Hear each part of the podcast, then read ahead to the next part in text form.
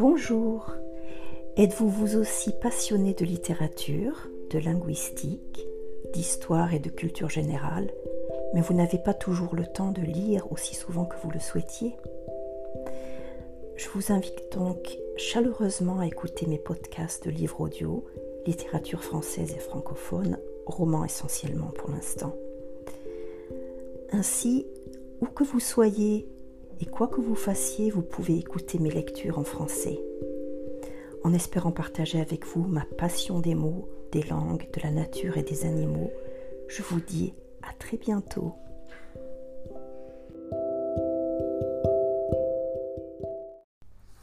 Éric Emmanuel Schmitt, Odette Tout le Monde et autres histoires.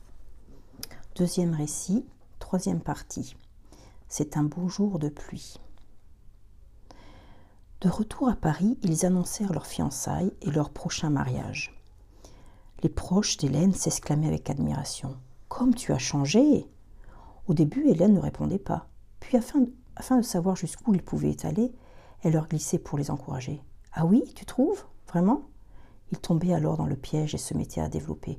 Oui, on n'aurait jamais cru qu'un homme te calmerait. Avant, personne ne trouvait grâce à tes yeux. Rien n'était assez bien pour toi, même toi. Tu étais sans pitié. On était persuadé, que ni homme, ni femme, ni chien, ni chat, ni poisson rouge n'arriverait à t'intéresser plus que quelques minutes. Antoine y est arrivé. Quel est son secret? Je ne le dirai pas. C'est peut-être ça l'amour, comme quoi il ne faut pas désespérer. Elle ne démentait pas.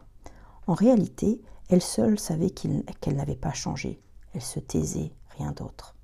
Dans sa conscience, la vie continuait à lui paraître moche, idiote, imparfaite, décevante, frustrante, insatisfaisante. Mais ses jugements ne franchissaient plus la porte de sa bouche. Que lui avait apporté euh, Antoine? Une muselière, une muselière. Elle montrait moins les dents, elle retenait ses pensées. Elle se savait toujours implacable de, de perception positive. Elle continuait à voir sur un visage, sur une table, dans un appartement, dans un spectacle, l'impardonnable faute qui l'empêchait d'apprécier. Son imagination continuait à remodeler les faces, à rectifier les maquillages, à corriger la position des nappes, des serviettes, des couverts, à descendre des cloisons et à en remonter d'autres, à balancer des meubles à la décharge, à arracher les rideaux, à remplacer la jeune première sur scène, à couper le dernier, dernier, le deuxième acte, à supprimer le dénouement du film. Lorsqu'elle rencontrait de nouveaux individus, elle détectait autant qu'avant leur sottise ou leur faiblesse, mais elle ne formulait plus ses déceptions. Un an après son mariage, qu'elle décrivait comme le plus beau jour de sa vie, elle mit au monde un enfant qu'elle trouva laid et mou lorsqu'on le lui tendit. Antoine, cependant, le surnomma Maxime et mon amour. Elle s'astreignit à l'imiter. Dès lors, l'insupportable bout de chair pisseur, chieur et criard, qui lui avait d'abord déchiré les entrailles, devint pendant quelques années l'objet de toutes ses attentions. Une petite Bérénice le suivit, dont elle détesta d'emblée euh, l'indécente touffe de cheveux, pour, qui elle adopta pourtant le même comportement de mère modèle. Hélène ne supportait si peu qu'elle avait décidé, se, se supportait si peu qu'elle avait décidé d'enfouir son jugement afin de ne garder en, en chaque circonstance que le regard d'Antoine. Elle ne vivait qu'à sa surface, retenant prisonnière, à l'intérieur une femme continuait à mépriser, critiquer, vitupérer, qui frappait la porte de sa cellule et criait en vain à travers le vasistas. Pour se garantir la comédie du bonheur, elle s'était transformée en gardienne de prison. Antoine la contemplait toujours avec un amour débordant. Il murmurait La femme de ma vie, en lui flattant la croupe ou en lui déposant des baisers dans le cou. La femme de sa vie, au fond, ce n'est pas grand-chose, disait la prisonnière. C'est déjà ça, répondait la gardienne. Voilà, ce n'était pas le bonheur, c'en était l'apparence, le bonheur par procuration, le bonheur par influence. Une illusion, disait la prisonnière. Ta gueule, répondait la gardienne. Aussi Hélène hurle-t-elle quand on lui apprit qu'Antoine venait de s'écrouler dans une allée. Si elle courut si vite à travers leur jardin, c'était pour nier ce qu'on tentait de lui annoncer. Non, Antoine n'était pas mort. Non, Antoine n'avait pas pu s'effondrer au soleil. Non, Antoine, quoique fragile du cœur, ne pouvait pas s'arrêter de vivre comme ça. Rupture d'anévrisme Ridicule. Rien ne pouvait mettre à bas une grande carcasse pareille. Quarante-cinq ans, ce n'est pas un âge pour mourir. Bande d'idiots, troupe de menteurs. Pourtant, en se jetant sur le sol, elle remarqua vite que ce n'était plus Antoine, mais un cadavre qui qui gisait près de la fontaine. Un autre, un mannequin de chair et d'os, la ressemblance d'Antoine. Elle ne ressentait plus cette énergie qu'il émettait, cette euh, centrale électrique à laquelle elle avait tant besoin de s'alimenter. Un double pâle et froid. Elle pleura, recroquevillée, incapable de dire quelque chose, tenant entre ses doigts les mains déjà glaciales qui lui avaient tant donné. Le médecin et les infirmiers durent séparer les époux de force. Nous comprenons, madame, nous comprenons. Croyez-nous, croyez que nous comprenons bien. Non, ils ne comprenaient rien. Elle qui ne se serait sentie ni épouse ni mère, si Antoine n'avait pas été là, comment allait-elle devenir veuve? Veuve sans lui? S'il disparaissait, comment parviendrait-elle à se comporter? À l'enterrement, elle, ne respecta aucune des bienséances et médusa la foule par la violence de son chagrin. Au-dessus de la fosse, avant qu'on ne descende le corps en terre, elle s'allongea sur le cercueil et s'y agrippa pour le retenir. Seule l'insistance de ses parents, puis de ses enfants, quinze et seize ans, parvint à lui faire lâcher prise. La boîte s'enfonça. Hélène se mura dans le silence. Son entourage appela cet état sa dépression. En vérité, c'était beaucoup plus grave. Elle surveillait maintenant deux récluses en elle. Aucune n'avait plus droit à la parole. Le mutisme déclinait une volonté de ne plus penser.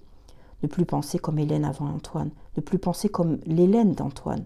Les deux, les deux ayant achevé leur temps, elle n'avait plus la force d'en inventer une troisième. Conversant peu, se cantonnant au, rituel bonjour, merci, bonsoir, elle se tenait propre, portait sans cesse les mêmes affaires et attendait la nuit comme une délivrance, quoique à ce moment-là, parce que le sommeil la fuyait, elle se contenta d'effectuer un ouvrage de, crochet euh, devant la télé allumée, sans prêter attention aux images ni aux sons, uniquement être préoccupée par la succession de ses points. Puisqu'Antoine l'avait mise à l'abri du besoin, argent placé, rente, maison, elle se contentait une fois par mois de feindre d'écouter le comptable familial. Ses enfants, lorsqu'ils furent enfin, lorsqu'ils furent, lorsqu'ils eurent enfin cessé d'espérer qu'ils pouvaient soigner ou aider leur mère, empruntèrent les traces de leur père et se consacrèrent à leurs brillantes études.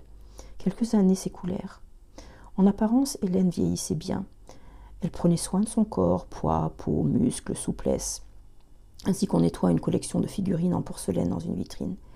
Quand elle se surprenait au miroir, elle apercevait un objet de musée, la mère digne, triste et bien conservée qu'on sort de temps en temps pour une réunion de famille, un mariage, un baptême, ces cérémonies bruyantes, bavardes, voire inquisitoriales qui lui coûtaient. Pour le silence, elle n'avait pas relâché sa vigilance. Elle ne pensait rien, n'exprimait rien, jamais. Un jour, malgré elle, elle fut traversée par une idée. Si je voyageais Antoine adorait voyager, ou plutôt Antoine n'avait qu'un désir en dehors du travail, celui de voyager. Puisqu'il n'a pas eu le temps de réaliser son rêve, je pourrais l'accomplir à sa place. Elle s'aveugla sur sa motivation. Pas une seconde, elle n'y soupçonna un retour à la vie ni un acte amoureux. Si elle avait conçu qu'elle allait, en préparant ses bagages, tenter de retrouver le regard bienveillant d'Antoine sur l'univers, elle se serait interdit de continuer. Après de brefs adieux à Maxime et Bérénice, elle, commença son périple. Pour elle, voyager consistait, à aller de grand hôtel en grand hôtel autour du globe. Ainsi séjourna-t-elle dans, le, dans, de luxueuses suites en Inde, en Russie, en Amérique et au Moyen-Orient. Chaque fois, elle dormait et tricotait devant un écran éclairé qui débitait une autre langue. Chaque fois, elle s'obligeait à s'inscrire à quelques excursions parce qu'Antoine lui aurait reproché de ne pas les entreprendre. Mais ses yeux ne s'écarquillaient pas devant ce qu'elle découvrait. Elle vérifie en trois dimensions la justesse des cartes, des cartes postales euh, exposées dans le hall de l'hôtel, guère davantage. Avec ses sept valises en maroquin bleu pâle, elle transportait son incapacité à vivre. Seul le départ d'un lieu pour un autre, le transit dans les aéroports, les difficultés des, correspondances la passionnaient furtivement. Elle avait alors la sensation qu'il allait, allait se passer quelque chose. Sitôt parvenue à destination, elle retrouvait le mode des taxis, le monde des taxis, des porteurs, des portiers, des liftiers, des femmes de chambre et tout, rentrait dans l'ordre.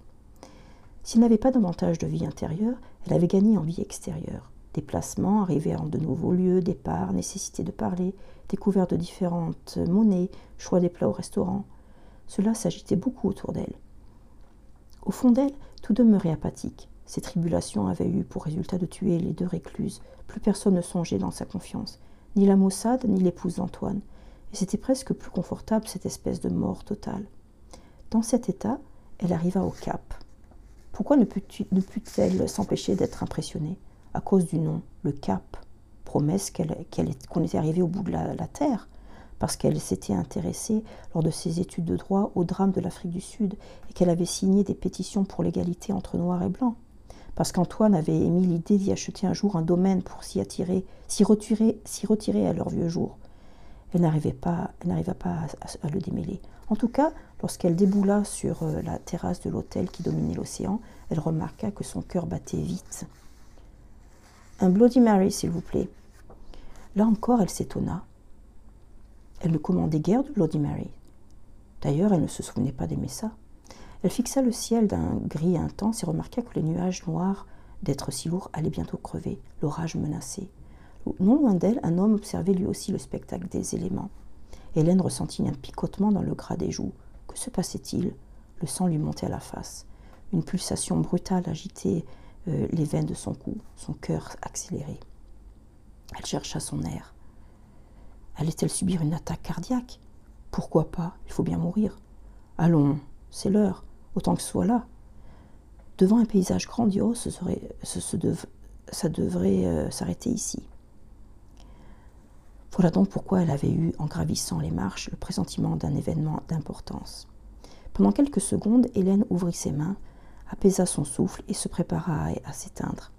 Fermant ses paupières, rejetant sa, sa tête en arrière, elle se considéra prête. Elle consentait à la mort. Rien ne se passa.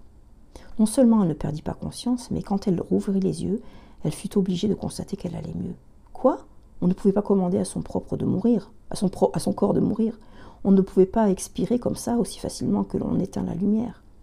Elle se tourna vers l'homme sur la terrasse. En short, il laissait échapper de belles jambes puissantes, à la fois musculeuses et élancées. Hélène fixa ses pieds. Depuis combien de temps n'avait-elle pas regardé les pieds d'un homme?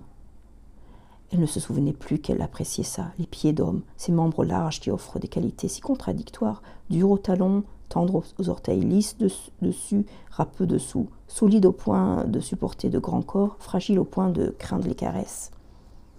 Elle remonta des, elle, remonta des mollets jusqu'aux cuisses, suivant la tension et la force tapie sous cette peau, et se surprit à avoir envie d'effleurer ses poils blonds, mousse légère, douce à sa paume.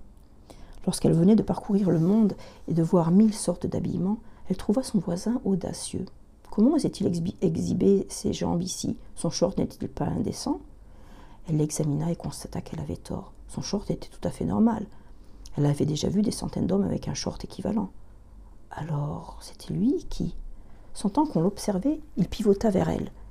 Il sourit, un visage en basane dorée, euh, marqué de rides franches, quelque chose d'inquiet dans le vert de l'iris. Confuse, elle sourit à son tour, puis s'accrocha au spectacle de l'océan. Qu'allait-il croire? Qu'elle le draguait Quelle horreur Elle appréciait son, elle appréciait son expression. Il arborait une, une figure honnête, sincère, nette, quoique ses traits révélassent une tendance à la tristesse. Quel âge? Le mien. Et oui, quelque chose d'approbant, 48 ans, peut-être, d'approchant 48 ans, peut-être moins, car, allez, sportif, avec de jolies petites rides, il ne doit pas être le genre à se tartiner de crème de soleil, au soleil. Crème au soleil. Soudain, il y eut une sorte de silence. L'air cessa de bourdonner d'insectes, puis après quatre secondes, de lourds gouttes commencèrent à tomber. Des roulements de tonnerre retentirent, confirmant solennellement le début de l'orage. La lumière accentua les contrastes, satura les couleurs et l'humidité s'empara d'eux, telle une vague de vapeur déferlant sur la côte en raz-de-marée. Ah, quel sale temps s'exclama l'homme à, côté. Elle se surprit d'elle-même en, en s'entendant articuler. Non, vous vous trompez, il ne faut pas dire quel sale temps, mais c'est un beau jour de pluie. L'homme se tourna vers Hélène et la scruta. Elle semblait sincère. Cette seconde-là, il acquit deux certitudes définitives. Il désirait profondément cette femme, et s'il le pouvait, il ne la quitterait jamais.